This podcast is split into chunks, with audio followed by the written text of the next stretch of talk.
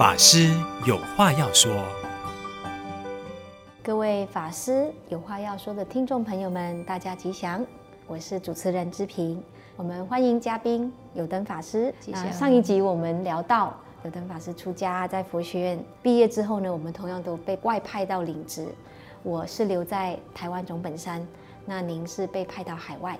那您可以跟呃所有的听众朋友们分享一下，您在这个第一个职务上面呢，啊，您学习到的。那我领职的第一个单位呢，是在新加坡佛光山，当初去到的呃第一个职务啊，呃就是负责总务。那总务当然呃要学习的事情也很多，因为整个寺院哈大大小小里里外外呃没有人管的总务就要管了。那时候也是呃刚刚呃从佛学院出来嘛，呃什么都不会，所以呃什么都学。呃那也谢谢那边的师兄法师们呢，呃都呃给予我很多的这个指导。除此之外，我也是有在呃负责儿童教育、青少年教育呃这一块。嗯、在新加坡呢，请看他的道场小小哈，可是呃要学佛的小孩子啊，其实是蛮多的。那在这个诸乐的佛学班，有儿童班跟青少年班，总共呃有三百多位。这样的儿童跟青少年呢，一起同一个时间回到道场来呃学习佛法。当然啊，还有佛光的青年团，佛光青年团呢，呃，在这个寺院里面其实也相当的活跃。所以除了总务呢，呃，也负责这一个儿童、青少年哈，还有青年的教育这一块。嗯，我记得那时候我在山上，每一年水路的时候，你都会带新加坡的。青少年公益旅行哈，回到总本山呐。那你带他们回去总本山，他们是做些什么啊？随路期间哈，就是法会期间很多人的时候。是的，是的。呃，关于青少年哦，那他们都是呃中学生，呃，那基本上一年呢有两个假期啊。呃，他们的父母呢，为了是说啊、不要让他们呢在家待着，呃，然后玩游戏，呃，或者是上网。无所事事，所以呢都很乐意的哦，把他们送到我们寺院。所以呃，我们呢都会一年有两次有这样的一个公益旅行。在年终的时候呢，就会带他们呃到这些比较落后哦乡下的国家做这个乡下的服务。那我们曾经啊有去到呃柬埔寨啊，呃这个菲律宾哦。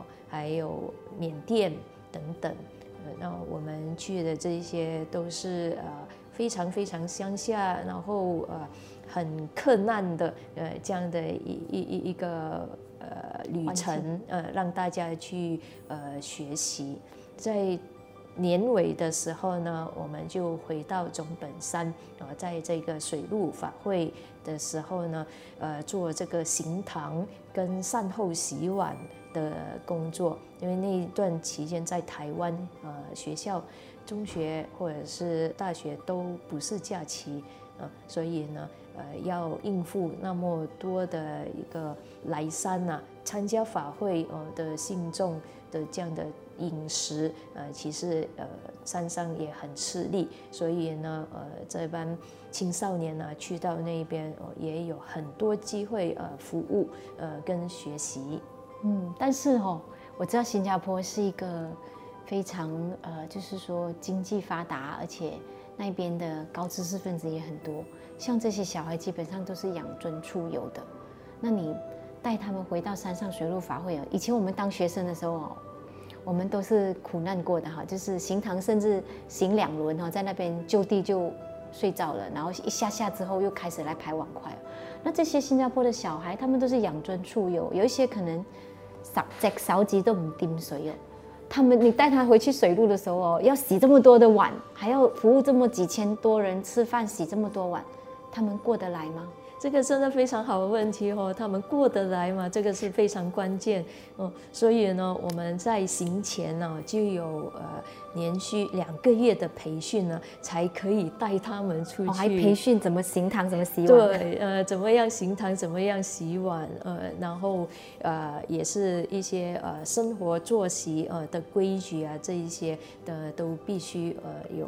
经过这个培训呢，才敢带他们去。嗯，那他们去到台湾中本山这边，就住在大慈医幼院，而不是 hotel。所以他们的这一个呃生活呢，就跟大慈的呃孩子们呢一起生活。他们真的是非常不习惯的。呃，第一，那个生活环境就没有新加坡那么的舒适了。啊，要有冷气啊，然后呃。很好的床铺啊，有私人的空间，这样等等，根本是没有的啊。到台湾就是大通铺，然后作息呢，呃，都要随众啊，不可以自己想做什么就做什么。讲到行堂呢，呃，这一个真的是他们人生的一个挑战。第一，他们说从来没有睡那么少，然后第二呢，从来没有看过那么高的碗盘。都要他们处理，都要他们的洗。然后第三呢，从来没有服务过别人哦，就是这个行堂嘛。啊，每一餐呢，行堂完过后就要善后，然后另外一组人呢，就是吃完饭呢就要立刻呃进去洗碗间那一边洗碗。碗都还没有洗完，然后第二餐就开始了，哦，行堂就要开始排碗了。所以他们说，我们从来呢都没有看过那么多碗盘呢。我这一生出世到现在，都把那些碗盘都洗完了。可是每一次洗呢，因为他们的那个呃行动很慢，不熟悉，所以呢那个碗盘怎么样洗？刚好洗了一箩，然后又另外一箩推进来，所以呢，这个源源不绝的推进来的碗盘呢，让到他们呢就不断的洗，不断的哭，不断的流眼泪。什么流眼泪？怎么样？什么时候才可以洗完呢？那一边的老菩萨哦，也有呃教他们怎么样洗。问题是老菩萨都讲台语，他们就是鸡同鸭讲的这个样子哦。就开始哦，他们新的学习，呃，可是到呃第三天、第四天，慢慢熟悉的时候呢，就要离开了。那他们就觉得自己很有成就感，呃，在这一个千多两千人的这个斋堂啊，哈，呃，可以学习怎么样最快的速度哦来服务大众，然后在一天里面有早习到碗的这些碗盘呢，啊。那也可以，呃，让我们的这个信众哦，可以及时的有碗盘可以吃饭，嗯，这个让他们觉得很有成就感，确实很有成就哈。嗯，一个养尊处优的小孩，是，然后要突然间改变另外一个方式哈，对，要跟别人一起睡觉，跟别人一起吃饭，甚至还要自己洗碗，洗这么多碗，不是洗自己的碗，还要洗自己洗衣服。对对，这个确实是不容易啊。那。我也想请有灯法师说说，我们是属于佛光山比较后后辈的弟子了，那跟师父上人的因缘啊，我知道有灯法师外派在新加坡的那一个年，大概几年，大师曾经都有来过新马两地，新加坡跟马来西亚，至少都有两次以上。这段期间，刚好您在新加坡有跟师父接触过吗？哎，是，那我觉得自己的福报很好，嗯、为什么呢？因为呃，大师啊，师傅其实很久啊都没有来新马一带了。嗯，那我们毕业去领职的那一年，我到了新加坡佛光山不久，几个月过后，星云大师哈师傅就来新马这一带。那当然，呃，我们出家年纪比较小的，呃，就自然是会去做侍者。做侍者的这期间，就接触呃师傅星云大师最多、最亲密的呃一个时期。你接触师傅那时候在新加坡的时候，我据我所知，师傅那时候他已经没有办法，就是需要坐轮椅啊。是。那你你是怎么样跟师傅互动的哈、啊？哦，那呃，因为师傅他呃在去哪里呢？其实呃都会有很多呃护法哈，或者是呃重要人物啊哈，呃跟他一起啊，因为这个弘法的这个事业呢，师傅常常就会呃让很多人更加有因缘呐、跟他呃一起。呃，去结缘呐，啊，或者是跟当地啊的一些有因缘的人呢，哦，可以有这样的机会，再呃认识多一点佛光山。那跟他呃一起来的，其实是不是师父一个人，是一大团人，一大团人。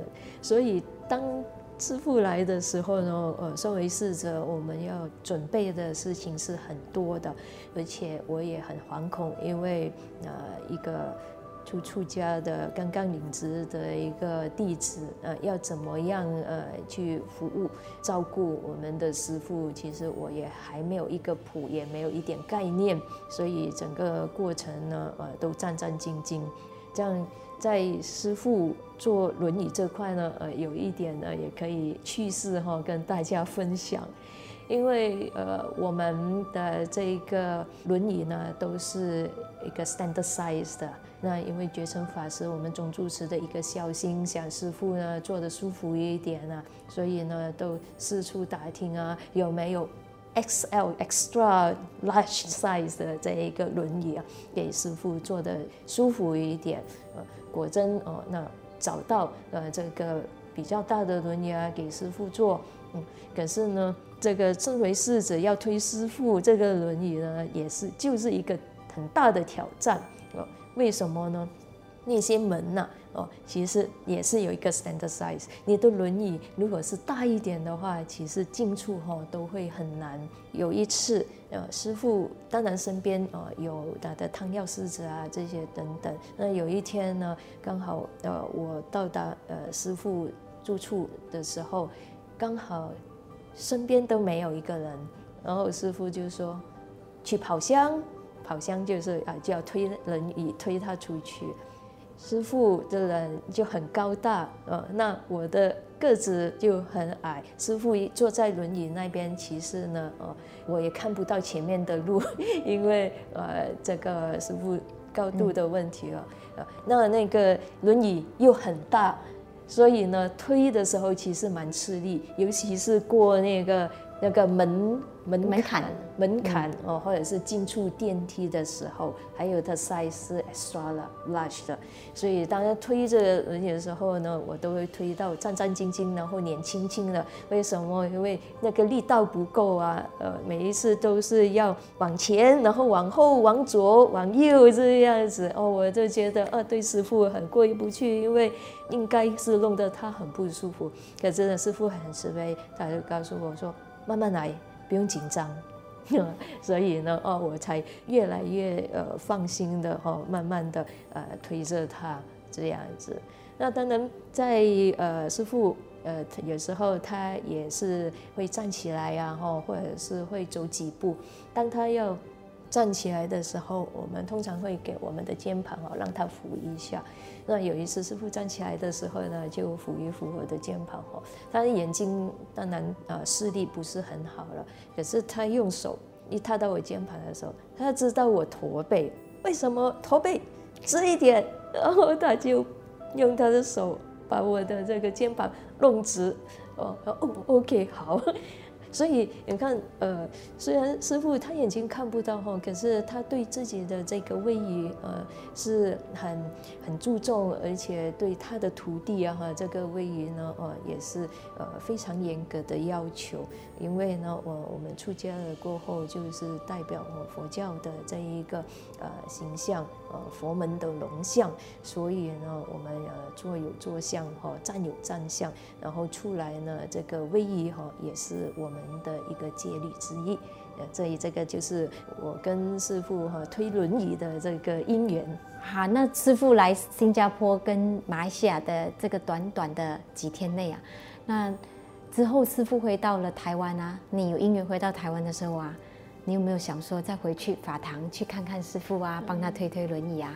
有有，这个师傅很慈悲啊，哦，那他就说哈，那你回到台湾哈，一定要来找我这样子。那当然我依教奉行，我每次回到台湾呢，都会跟呃师傅请安，啊，跟师傅请安的时候，呃，他都会记得我，嗯，他说啊，谢谢你在新加坡的照顾，嗯。他身为我们的师傅，哦，一个大师，他竟然哦，谢谢一个小徒弟、后学者，在那几天的照顾。我每一次去，他都这个样子跟我说，嗯，而且呢，他最后还是会问，我有什么可以帮到你吗？他这样子来关心哦，他呃世界各地的这个徒弟啊，我觉得这师傅真的是了不起，真的是慈悲。嗯，那这个。他的确，我是呃，我要追随一生一世的一个呃良师啊。我们感谢有等法师这一集呢，听到哈他跟大师之间的一些非常很感动的这些互动啊，哈，让我们这些后辈弟子哈也同样得到师父的这个啊法义，还有啊他的这个提息。那为什么有灯法师呢，在回来马来西亚之前呢，又要再去英国念一个硕士学位呢？是不是对我们这个佛教事业有更大的帮助呢？且让我们期待下一集的分享。